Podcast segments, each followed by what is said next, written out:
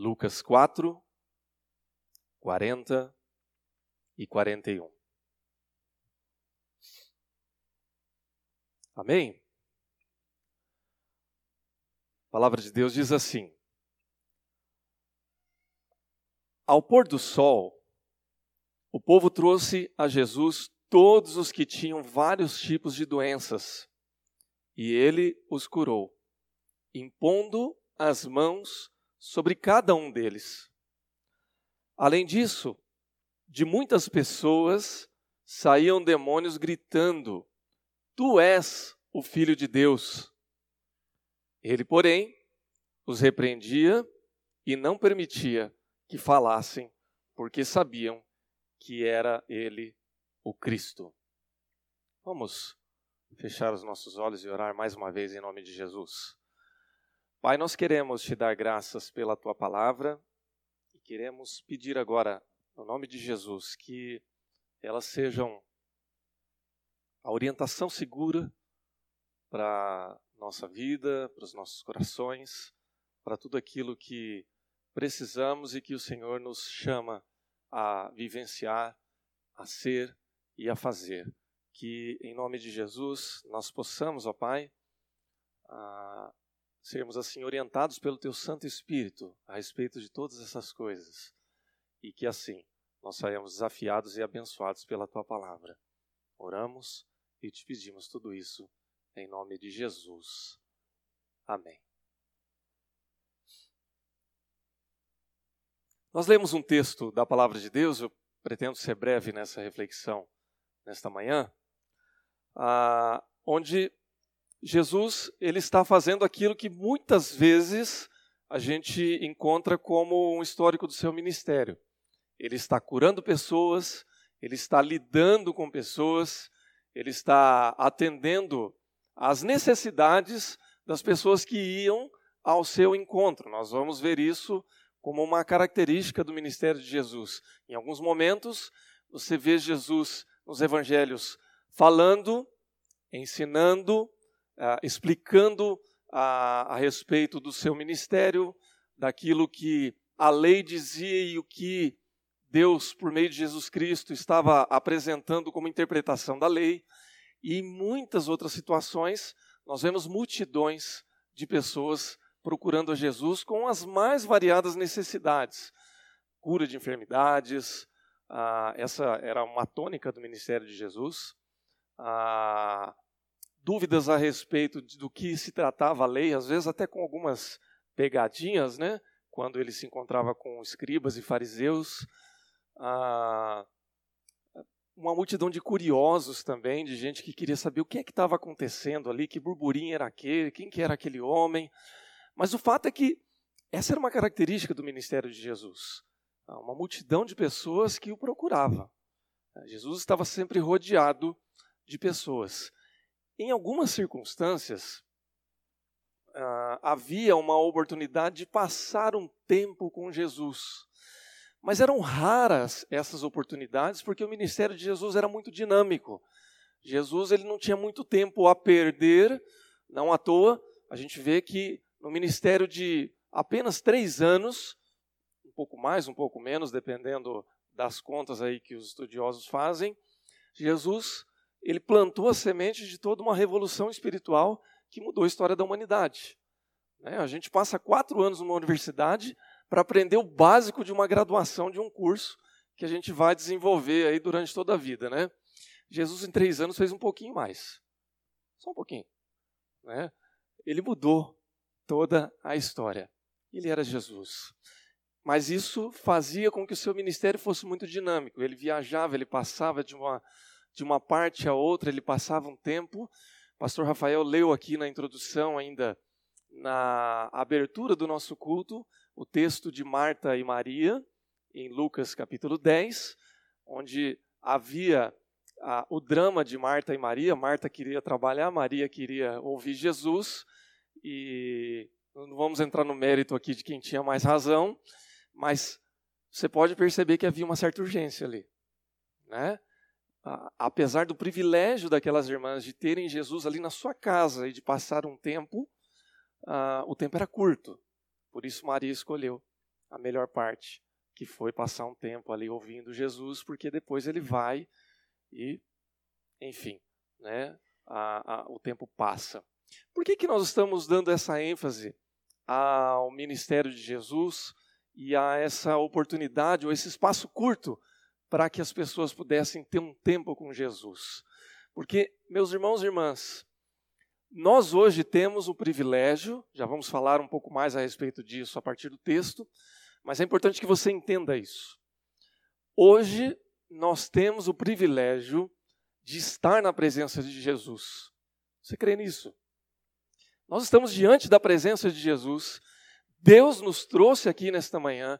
Nós estamos falando a respeito de Jesus, nós estamos ouvindo a respeito de Jesus. Nós cantamos nesta manhã louvores que falam da graça, do amor de Deus e da salvação que há no nome de Jesus Cristo. Nós somos grandemente privilegiados por Deus por conta dessas coisas. E esse privilégio que nós temos de ouvir, de falar, de estar na presença de Jesus, muitas vezes pode fazer com que nós percamos um pouco do senso de urgência, de tomarmos uma decisão por Cristo e de andarmos em Cristo, como ele nos ensinou e como ele nos chama para ser. Citando ainda um pouco da nossa liturgia, o presbítero Mateus falou aqui um pouco a respeito do ministério do, do Miguel Zuger, né? Entre as igrejas clandestinas. A gente teve a oportunidade de ouvir ele aqui três anos atrás, se não me engano, três anos, né?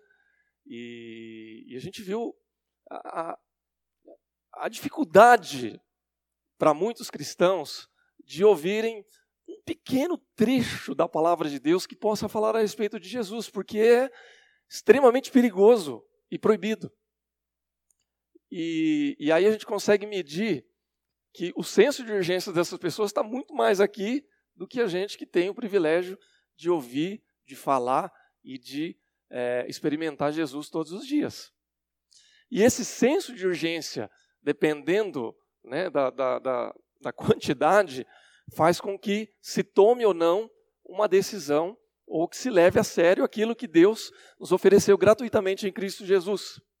Então, o objetivo dessa reflexão nessa manhã é lembrar aos irmãos e às irmãs que nós temos sim um privilégio de ouvirmos do amor de Jesus Cristo, da salvação que há no nome de Jesus Cristo, que nós temos hoje essa grande oportunidade, que talvez em algum momento da sua vida você já tomou uma decisão por Cristo, ou ainda está pensando se vai tomar ou não, mas que essa decisão não pode esperar. E que mesmo que você já tenha tomado essa decisão, você não pode é, negligenciar esse presente maravilhoso de Deus e essa oportunidade, esse privilégio de andar com Cristo e levar isso de uma maneira que não seja séria, que não seja verdadeira, que não seja importante, tão importante que seja a primeira coisa que você pense no seu dia e que norteie os seus atos, os seus valores e a razão pela qual você é, conduz os seus sonhos, as suas metas, os seus objetivos, a, a sua família, enfim, tudo aquilo que é importante para você. Porque na verdade, é assim que Deus propõe que sejamos e que possamos viver. Como é que a gente vê isso no texto que nós lemos e ouvimos? O texto da palavra de Deus fala a respeito de um momento no ministério de Jesus. Você vai ver no versículo 40 que ele diz assim: Ao pôr do sol, o povo trouxe Jesus e trouxe a Jesus, perdão, todos os que tinham vários tipos de doenças e ele os curou, impondo as mãos sobre cada um deles. Há algumas nuances no texto bíblico que é sempre importante a gente observar, né? E aí nós vemos que, em primeiro lugar, nós precisamos valorizar a oportunidade de estar com Jesus. É, quando o texto diz que essas pessoas vêm a Jesus é, ao pôr do sol, não é porque Jesus marcou a agenda, não é como quando a gente liga para o médico pedindo um encaixe, e aí quando o médico tem essa possibilidade, ele fala, olha, depois das cinco, ou depois das seis, ou antes da uma, né? Ah, o médico não, né? A secretária, né? eles que se entendam, né? O médico com a secretária. Cada um tem sua, sua maneira de lidar, mas ah, não foi porque Jesus falou, olha, eu só vou atender depois das seis hoje, só vou atender quando escurecer. A questão aqui, irmãos, tinha a ver muito com o contexto. É, quando eu estou falando isso, irmãos, eu estou só fazendo um, uma ilustração, né? Não tem nada a ver com os médicos, né? Ah, me perdoem os médicos aqui presentes, se eu não me fizer entendido. Ah, quando Jesus fala a respeito dessas coisas, ah, e o texto fala a respeito disso, melhor dizendo, não é que as pessoas não tinham sua necessidade antes do pôr do sol, e nem que Jesus não estava disponível antes. o contexto da época e a lei, ela não permitia que as pessoas chegassem antes desse horário, porque ah, havia uma orientação e uma regra quanto ao sábado, momento em que eles estavam ali.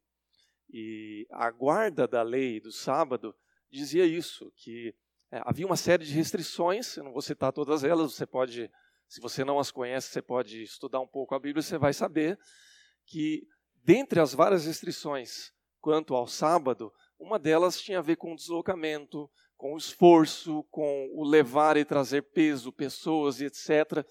Então, ah, isso só encerrava quando o sábado acabava. E o sábado acabava quando o sol se punha. Então, é, o sábado religioso, ele acabava a partir desse horário. Então, as pessoas esperaram assim que acabou, né? Pôs-se o sol, então vai todo mundo, vai toda aquela multidão ao encontro de Jesus, e ali então Jesus atende a todas aquelas pessoas e ele é, opera ali milagres e curas, ah, e aquelas pessoas então são atendidas em suas necessidades. A questão aqui, irmãos, que vale a pena nós refletirmos e balancear aí o contexto daquela época para a nossa realidade, é justamente esse senso de urgência. É, quem estava a mais de um quilômetro de Jesus não podia fazer essa caminhada até o pôr do sol. E convenhamos, irmãos, que um quilômetro não é tão distante, especialmente para uma cultura que está acostumada, habituada a andar a pé, né? É, como era da época. Né? Não seria nenhum problema andar a pé um quilômetro ou carregar um fardo por mais de um quilômetro. A questão era a possibilidade ou não de se fazer isso.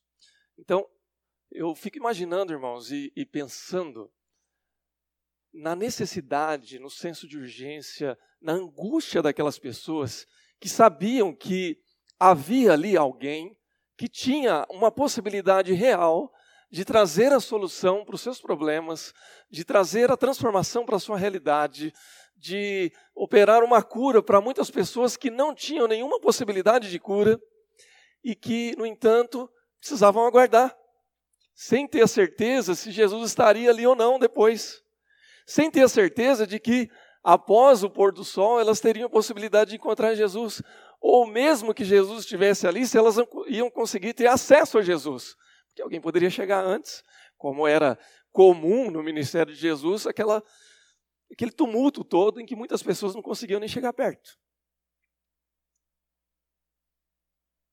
Senso de urgência, irmãos. Algo que talvez para nós hoje nós tenhamos perdido um pouco dessa noção, dessa necessidade. Estamos tranquilos por quê? Porque nós podemos ouvir falar de Jesus qualquer hora. Estamos tranquilos porque, bom, se eu não consertar minha vida com Deus hoje não tem problema. Amanhã eu faço. Semana que vem eu resolvo. Hoje não. Hoje estou cansado. Hoje não. Hoje eu tenho outro compromisso. Hoje não. Hoje. Ah, hoje não. Pronto. Quem sabe amanhã. Irmãos, é evidente que Deus é gracioso, que Deus é bom, que Deus ele oferece o seu filho Jesus Cristo como nosso salvador em todo o tempo, como nós vimos na escola bíblica hoje de manhã, para todos os povos para todas as pessoas. Deus não faz distinção de pessoas. Mas, irmãos, o senso de urgência e a necessidade que nós temos de andar com Jesus Cristo hoje é o que faz a diferença para a nossa vida hoje. É o chamado de Jesus para nós hoje. E é esse chamado ao qual nós não podemos negligenciar. Nós não podemos fechar ah, o nosso coração, fechar os nossos ouvidos, os nossos olhos para aquilo que nos toca, que é o amor, a graça e a salvação de Jesus Cristo para cada um de nós. Amém, irmãos? Eu me recordo de uma sensação, de um, uma experiência em que esse senso de urgência para mim bateu muito forte. Ah, esse ano agora fez 20 anos que eu tomei a. Tomei não, vamos dizer assim. Eu certifiquei e dei um passo de fé à frente na minha vocação pastoral. Ah, era algo que eu já, já vinha algum tempo tentando entender aquela velha história do chamado, né, da vocação em Cristo e para o ministério pastoral, que você no começo não entende muito bem como é que é, você fica tentando buscar algumas pistas, conversando com pessoas, orando a Deus. E então me apresentei para o conselho, aquela coisa de igreja presbiteriana, né?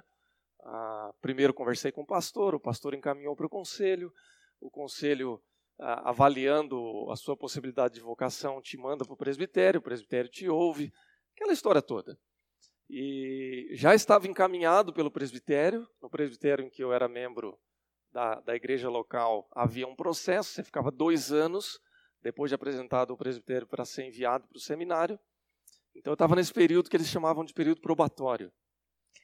E eu passei um, um período de uma certa crise vocacional, uma das muitas que a gente tem também no ministério pastoral. Né? Eu já estava tendo naquela época. E nesse período de crise, eu avaliei: será que é isso mesmo?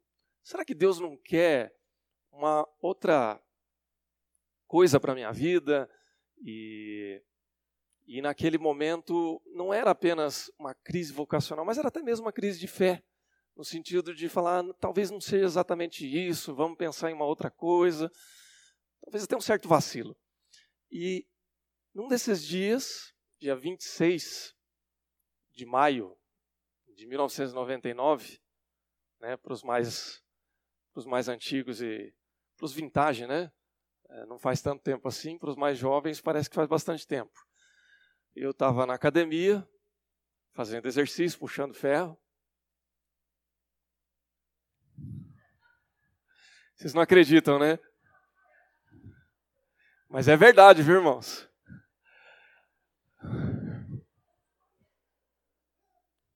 Vinte anos atrás, né? Então, naquele momento eu comecei a sentir uma dor no abdômen. E eu não estava fazendo abdominal. E aí eu achei aquela dor um pouco estranha.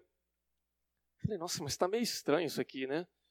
Começou a doer, sentei, aí fui lá, tomei um copo d'água, dei uma enrolada e, e não parava de doer. Falei, quer saber? Deixa essa série para lá, vou embora para casa. Fui para casa, tomei um banho, tomei um remédio. A dor de barriga não é a primeira nem a última vez né, que eu sofri e vou sofrer. Então achei que era mais uma das dores. E achei que ia melhorar. Fiquei em casa quietinho à noite. Eu lembro da data, irmãos, porque foi o dia que o Palmeiras ganhou do River Plate na Libertadores. 3 a 0. Né? Os palmeirenses vão lembrar dessa data. E, e não passava dor de barriga. E cada gol do Palmeiras eu comemorava assim. Ó. E aí eu reclamei com a minha mãe, né? E minha mãe falou assim: Você quer ir no hospital? Eu falei: Não. Vocês viram, irmãos, que o Palmeiras já estava me atrapalhando a vida desde aquela época, né? porque eu achava que eu ia sarar, então fiquei lá assistindo o jogo, não queria sair. Achei que ia melhorar. De madrugada eu comecei a ter febre. E mais dor. E mais dor. E me arrependi amargamente de não ter ido no médico já à noite. E aí, quando foi amanhecendo, eu levantei e falei: Ó, ah, não vai dar, vou ter que ir no PS. Aí pedi para minha mãe ir comigo. E eu passei aquela noite assim, pedindo misericórdia a Deus, falando: Deus, ah, se tiver alguma coisa muito séria comigo aqui, o senhor tem misericórdia da minha vida? E fui para o hospital, cheguei lá, esperei, o médico me examinou, olhou para mim assim, quantos anos você tem? Ah, tem tantos anos. Né? Menos que agora. Ah, e, e aí ele olhou para mim, vamos fazer o exame. Apertou, dói aqui, dói aqui, dói aqui, dói! Ah, tá, eu vou pedir os exames complementares, você está com apendicite, nós já vamos pedir a tua internação e você deve operar hoje ainda. E aí, assim, resumindo a história, fiz a cirurgia, não é uma cirurgia muito complicada, pelo menos comigo não foi, mas eu fiquei internado até domingo, fiquei ali dois dias sozinho no CTI, porque não havia vaga nos quartos naquela época, e, e assim, isso foi o resumo da história. Mas o que eu quero dizer com essa história foi que Deus, naquele momento, me tratou muito com respeito ao senso de urgência. Ah, antes que você pense isso, eu não acredito que Deus tenha me jogado ali uma apendicite para eu pensar a respeito disso. Fique na paz quanto a isso. Não, não penso dessa forma. Ah, penso que eu sou um ser humano de carne e osso que está sujeito a ficar doente, que está sujeito a passar por qualquer experiência física qualquer pessoa. Mas eu creio que Deus ele fala ao coração daqueles que ouvem a sua voz. E que circunstâncias assim também servem para a nossa reflexão. Como foi o meu caso? E naquele momento Deus me tratou com um senso de urgência. Porque muitas daquelas dúvidas que eu tinha, vocacionais, é, experiências de fé, uh, Deus tratou comigo naquele momento, mostrando assim: olha, sua vida é isso aqui, ó. Hoje você está achando que está forte, mesmo que não seja muito forte, né? Puxando ferro ali. Amanhã você está num leito de hospital. Hoje você está empregado, amanhã talvez você não esteja. Hoje você mora em São Paulo, amanhã você vai morar no interior. Ou, como na minha experiência, o contrário, mora no interior e vai para São Paulo. O que eu quero dizer, irmãos, é que a nossa vida é muito breve. Vai muito rápido para os vintage, né? 99 foi ontem. Ou antes de ontem, para não forçar muito a barra. Passou rápido. Passou rápido e vai passar rápido. E o convite de Jesus para nós é o convite que ele não tem prazo de validade, porque a graça de Jesus, ela está aqui para todos, mas a nossa vida tem prazo de validade. Os nossos sonhos têm prazo de validade. A, os nossos momentos aqui, eles vão seguir adiante. E Deus está nos chamando e dizendo: olha, a oportunidade é hoje. Quando eu vejo o texto e vejo aquelas pessoas ali desesperadas para estar com Jesus, eu penso nisso. Que para muitas pessoas aquela era a única oportunidade, não haveria outra. Como eu acredito que muitas pessoas não conseguiram encontrar Jesus ali naquele momento. Você pode ler nos evangelhos, você vê é, Eventos como aquele em que Jesus está numa casa fechada e os amigos vão lá, abrem o telhado e colocam e descem um enfermo por uma maca. Isso é desespero, irmãos. É oportunidade única. Você vê a mulher com fluxo de sangue que chega ali no meio da multidão e toca em Jesus, e Jesus diz: opa, alguém tocou em mim, porque saiu virtude de mim. Mulher desesperada. E muitas vezes, irmãos, nós temos esse privilégio diante das nossas mãos e nós não damos valor. Outro dia, eu estava comentando com, com a Thaís, minha esposa, a gente foi fazer compra, né? E lembrando da diferença da geração dos meus filhos para a nossa geração, né? Ah, fui criado com. Falando da vintage, né? A gente, eu fui criança nos anos 80, né? E era um outro Brasil, era uma outra realidade. E eu lembro quando minha, minha mãe ia fazer compra, quando a gente comprava uns sucrilhos, era uma.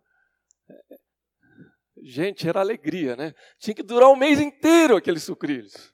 Porque se comesse uma semana, depois era três semanas esperando, né? Só que eram três para comer. Aí esses dias eu comprei lá uma caixa de sucrilhos para as crianças e falaram assim: ah, isso eu não gosto. Não vai comer, filho? Ah, eu não gosto desse sabor. Você não sabe o que é gostar de Jesus Você não tem ideia do que é isso. Mas, irmãos, sabe por quê? Porque eles têm a possibilidade de escolher. Eles têm escolha. Graças a Deus por isso. Né? É, não são melhores nem piores do que a gente, são diferentes. eles têm escolha. Nós temos escolha hoje. E às vezes nós fazemos igual os sucrilhos, né? Tem um Jesus maravilhoso. Ah, hoje não. Amanhã, quem sabe. E aí, irmãos, nós vamos para um segundo aspecto que é importante a gente avaliar a respeito disso, que é a oportunidade de conhecer o verdadeiro Jesus. O texto diz que quando Jesus começa a fazer alguns milagres e curas, muitos demônios saíam gritando: Tu és o filho de Deus. E aí Jesus repreendia e não permitia que eles falassem, porque sabiam que ele era o Cristo. O que, que acontece ali, irmãos? Ah, e é irônico, né? Uma das ironias dos evangelhos. Os demônios, né? Toda aquela força maligna, todo aquele conjunto, né? Aquela potestade toda, é a primeira a reconhecer quem era Jesus. Quem era o Jesus verdadeiro? A gente sabe que o diabo é o pai da mentira é, e o propósito dele é sempre causar confusão. E, naturalmente, ele queria causar, causar confusão aqui também. Mas a expressão, é, a expressão no grego aqui que se usa, é uma tradução. Né? Em grego você vai encontrar aqui que ele é o Cristo, ou o Messias, o Messias, perdão, o ungido, que é a expressão, a tradução ou interpretação do Messiá hebraico, que era o ungido mesmo, o prometido de Deus que viria para salvar a humanidade. Só que essa expressão também, ela era cheia de confusão naquele tempo. Ah, nem todos os judeus, na verdade, uma minoria dos judeus entendiam o Messias, o Cristo ungido, como aquele que viria inaugurar um reino espiritual como nós conhecemos e confessamos hoje. Boa parte dos judeus estava esperando um rei político, um rei terreno, o rei que ia expulsar os romanos ali da, do, da região de Israel e que ia reconstituir toda a nação de Israel.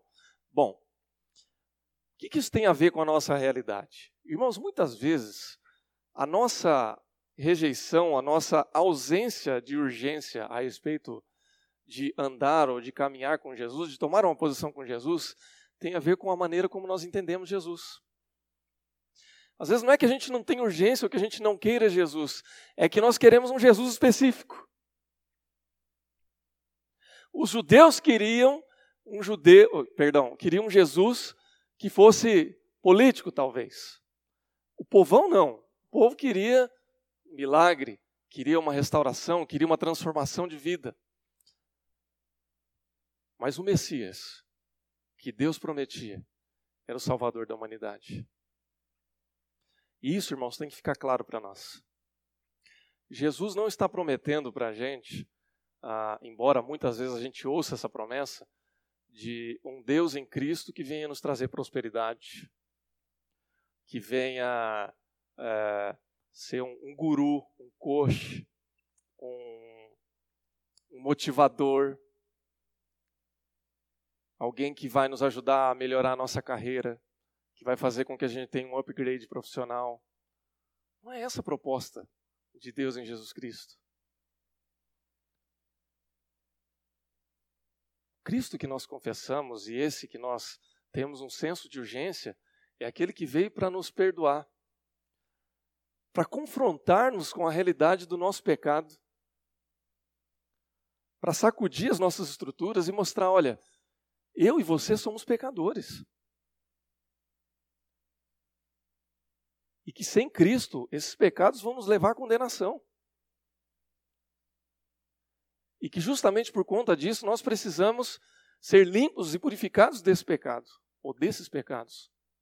E que a maneira pela qual nós vamos fazer isso é confessar os nossos pecados em nome de Jesus Cristo. E Ele vai nos justificar. E isso só é possível como nós assumimos e reconhecemos que Ele é o Senhor e Salvador das nossas vidas e nos entregamos aos seus pés. E quando isso acontece, Ele nos transforma em novas criaturas.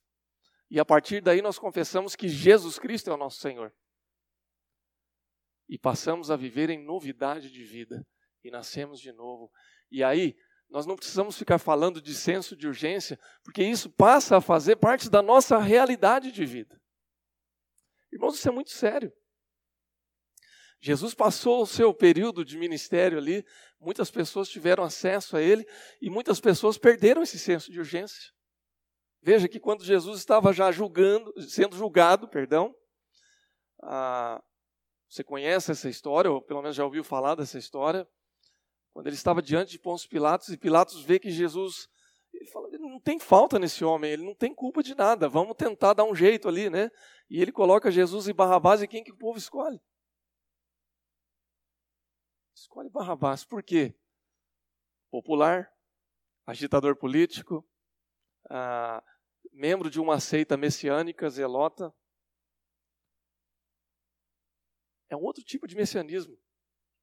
É um outro tipo de conceito, é uma outra ideia. Olha, é mais fácil a gente ser salvo por aqui. Deixa esse Jesus para lá. Será que hoje também a gente não perde um pouco da noção de urgência justamente por isso? Não, esse Jesus aí que confronta a gente com o pecado, esse eu não. Deixa esse que esse eu prefiro um Jesus mais light. Um Jesus que não mexe comigo, que não exige nenhuma transformação de vida, que só me dá uma palavrinha de conforto e me ajuda a ficar motivado e andar um pouco mais para frente. Irmãos, Deus nos chama hoje para confessarmos o Cristo da palavra de Deus como nosso Senhor e Salvador. O Messias escolhido. Aquele que salva, aquele que cura, aquele que nos purifica do pecado, aquele que nos leva para a vida eterna. Que você faça a melhor escolha hoje. Que você escolha o Senhor Jesus. Que você confesse Ele como seu Salvador e não apenas fique nesse momento, que é muito importante, mas que você caminhe com Jesus, que ele seja o seu primeiro pensamento do dia, que ele seja a tônica das suas decisões, que ele seja o Senhor das suas vontades e que ele transforme assim a sua vida. Amém? Coloque-se em pé e vamos orar em nome de Jesus.